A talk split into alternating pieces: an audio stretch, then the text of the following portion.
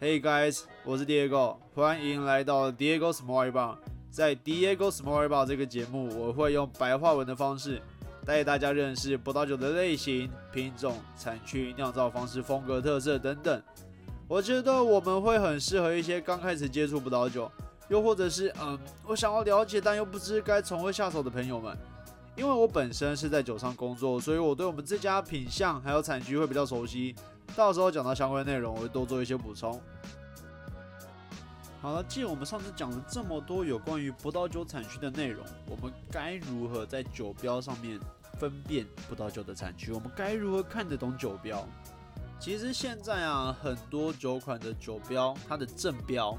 就。呃，一个酒瓶上会有两个标是基本的，基本上都会有的。一个正标就是前面的大大的，跟一个背标就在酒瓶正后方，然后会写一堆英文密密麻麻，然后会有一些介绍啊什么之类的。然后你们有时候会找到一些酒商的背标，比如说呃某某代理商、某某进口商进口的这支酒，他们的背标，台湾公司的背标也会贴在后面。好，Anyway，我们讲回来。呃，正标我们要如何分辨？其实它的正标上面常常现在啊，现在以前比较少，但现在很多都会写出它是哪里制造的。比如说，他会想，他会写说，意大利制造、智利制造。当然有的不会，有的会。可是如果呃你在酒标上面得到资讯越多，你就越能够帮助你去分辨这支酒是来自于哪里，跟它会不会是你喜欢的东西。所以，我们先可以在酒标上面找找看。有没有国家的名称？对，然后有的时候他会写，呃，用法文写，呃，法国制造，或者是用，呃，英文写，来自于意大利。有时候也会用意大利文写，不过通常都是意大利文了。智利比较会有有比较常会用，呃，英文写。反正 anyway，看到国家名字就知道它来自于哪里了。它不会来自于法国，但是他写了一个智利，因为没有没有没有必要这个样子做。然后我再跟大家讲一些小配包，这个一定要拿笔写下来，这个超重要的。我们只要在酒标上面看到 Chateau，C H A T E A U 这个字，Chateau，它就是法国波尔多的酒，十之八九。但是现在有些地方，比如说像智利某些地方，他们也会把它酒取名成 Chateau 什么什么什么。可是。呃，这个用法一开始是源自于法国，因为小豆它就是一个，它它在法文就是城堡的意思。那在波尔多那些地方，他们的每一个酒庄都会有一个他们自己的城堡，然后他们那个城堡叫什么什么名字？比如说呃，小豆母痛，然后他们就会有母痛的一个城堡，那他们就会以这个母痛城堡来命名它的葡萄园，还有它的酒庄的名称。所以你只要找到 Chateau，哒哒哒哒哒，Chateau，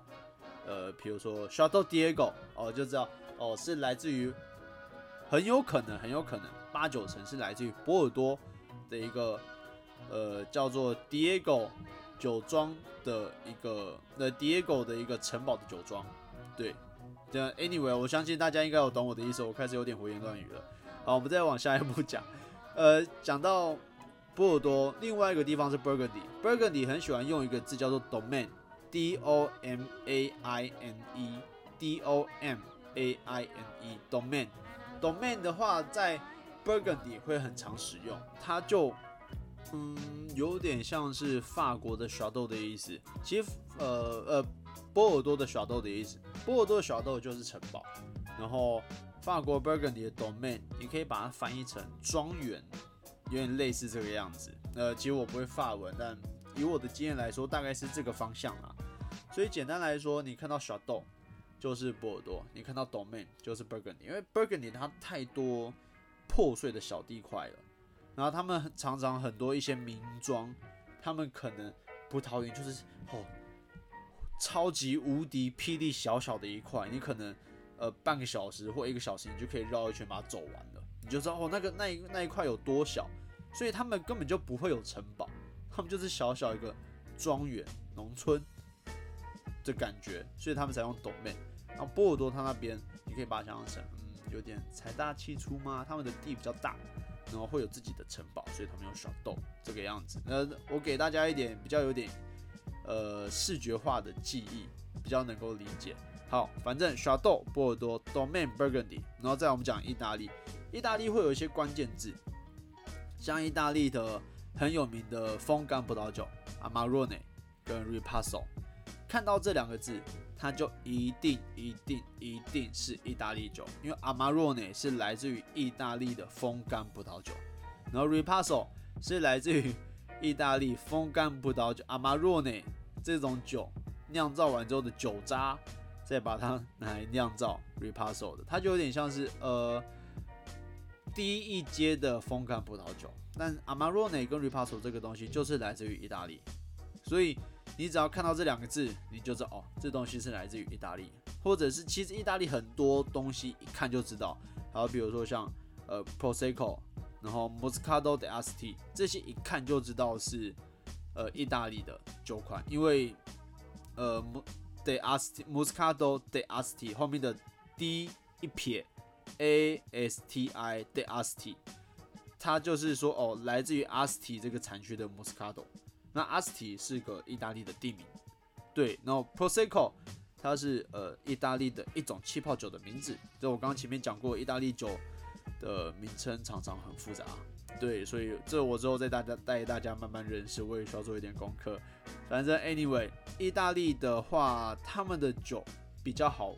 认出来说，哦，它是不是意大利的？可是你认出了意大利之后，你又要再知道它这支酒是来自于意大利的哪里，那就真的要非常看我们的功力了，因为意大利的产区太多太多了，然后非常的不一样，每个产区又有自己不同的特色的品种。跟他们的法规，所以哦，那是一个很深很深很深的坑。我甚至觉得意大利酒的复杂程度完全不亚于勃艮第。反正好，我们说回来啊，意大利酒大概就是这样子。我说再多，呃，意大利的东西大家可能呃没有看到，也不太知道。但大家下次去呃超市或者是烟酒专卖店的时候，可以多看看。然后啊，还有一个叫 Dominazione，呃，它有点像是。Burgundy 的 domain 的意思，那意大利的意大利文就是 dominazione。那反正这个字你看起来跟法文法国 Burgundy 的 domain 很像，但是又比较长，那那就是意大利的。意大利拼法很像，只是后面多了一串而已。好，再来再来再来，我们继续往下讲。Napa，美国的 Napa 这个产区因为太有名了，所以基本上你只要看到 Napa，你就是哦，那是美国的。或者 Oregon 哦，那是美国的哦，鹿药产区哦，那是美国的，所以呃，就这个 Napa 这个就有点像是呃，有的波尔多酒它不一定会写 s h a d o 它可能会写呃 Bord，它会直接在酒标上面打一个大大的 bode 那一样的意思。有的酒，有的那加州酒会直接在酒标上面打一个大大的 Napa，一样的意思，它就直接告诉你说，哦，这支酒是来自于哪个地方，啊，那个地方在哪个国家。我们就会知道了，对。好，再来是我们认识产区要干嘛？认识产区一定是有用意的嘛？其实是很重要的哦。这是这有助于增加我们的记忆点，更明确的了解我们喜欢的什么是什么酒款。我们可以缩小范围，比如说好了，我今天走进一间烟酒专，或者是大卖场超市，或者是好事多，或者家乐福，有的家乐福是 Super City，他们会有自己一个红酒的区域，然后里面会有。呃，销售的小姐之类的，那你要如何跟他说你喜欢喝的是什么？你要如何缩小范围？不然他酒名呃，夯不啷当上百种，你要怎么选？对不对？那你这种时候就可以跟他说哦，我选呃波尔多的，我 Burgundy 的，然后或者是呃 Casablanca、Central Valley 之力的，或者是呃 Santa Barbara 的 Pinot Noir，或者是 Calistoga 那边呃，它 Calistoga 是呃加州最。可以说最热、最温暖的一个产区之一。然后 Santa Barbara 的 Pinot Noir，它是，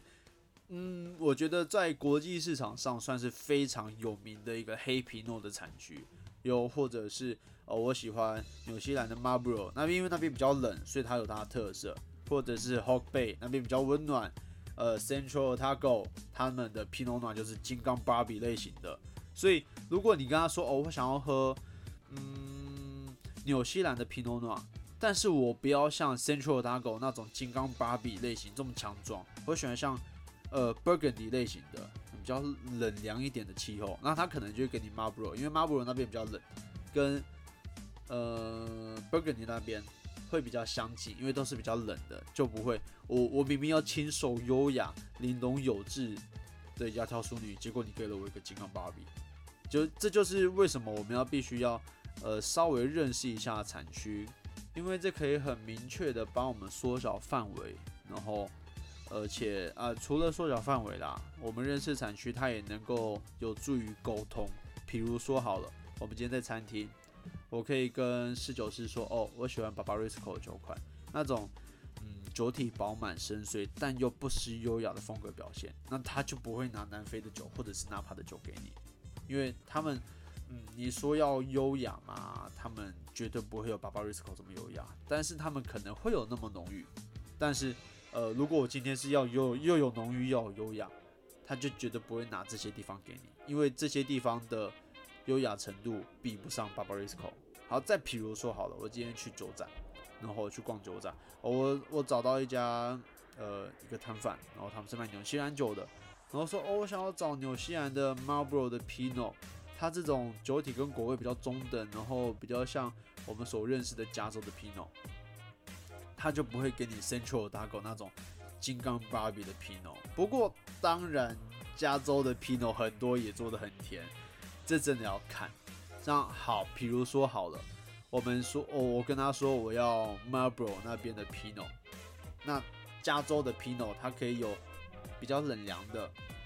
然后也有非常温暖的。那他一定就会尽量帮你找冷凉一点的 Pinot 嘛，他不会找这么这么肥、这么厚、这么甜、这么熟的 Pino 给你，因为 Marlboro 那边 Pinot 它就不会这么肥、这么浓，它就是比较优雅细致路线一点的。所以这除了帮助于我们缩小范围之外，缩小范围之后，很大程度的可以帮助我们跟呃你买酒的对方去沟通这件事，呃你要的是什么东西，他也比较好推荐你。不然我们总不能每次去买酒的时候，我就跟他说，哦我不要太酸，我不要太涩，我也不要太甜。所以什么样叫做太酸，什么样叫做太涩，什么样叫做太太甜。我是可以直接吃柠檬的人，所以我觉得不会很酸啊，但你觉得酸的靠背。然后我是不吃甜的人，我可能喝饮料我都是喝无糖，然后你喝全糖，你觉得不会很甜啊？但我觉得我甜到牙齿都快掉光了，所以这其实会，呃，对味道上、口感上的描述会因每个人而异。但是如果你是拿产区出来讲的话，那个产区它的代表风格就是那个样子，不会改变，不会因为今天我说或者你说就不一样了。所以我们认识产区跟找到自己喜欢的产区的风格是很重要的。哦，最后最后最后，我跟大家解释一下，嗯，葡萄酒的产区它是怎么标示的，我们该如何粗略的呃划分这些地方。我们先来从最大的一直划分到最小的，新世界旧世界，然后产酒的国家，比如说呃旧世界的法国，法国它的大产区像波尔多。波尔多里面的次产区，呃，比如说像 p o y a 然后 p o y a 里面的某个酒庄，然后某个酒庄里面的单一园，这个样子就有点类似啊。我我再举个例子好了，比如说像旧世界的法国，法国里面的 Burgundy，Burgundy 里面的 Golden Golden New，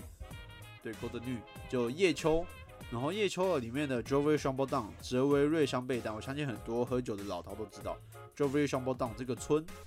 这个村里面的一个呃某个园，比如说呃像 Close and Jug 这个葡萄园，那就是从大一直分分分到小。我们换成我们比较熟悉的地理，可能就是呃亚洲、台湾、台北市、大安区，然后大安区里面的大安森林公园。然后的可能几号出口，这种感觉就是，嗯，越小的地块通常是等级越高的，因为它只能从那个地方产出来的葡萄酿出来的葡萄酒才能隶属于那个地块。好，这个之后我会再跟大家说。不过我记得我之前已经有讲过了。好，Anyway，讲到最后，大家一定要记得把你自己喝到了喜欢的酒，把那酒标拍下来，然后试着去理解它上面写了些什么。如果你们比较没有办法分辨的话，你们也可以在下面留言，我会尽力帮助你们解答，然后找到你们自己喜欢的东西。那这个也有助于你们在出去买酒的时候，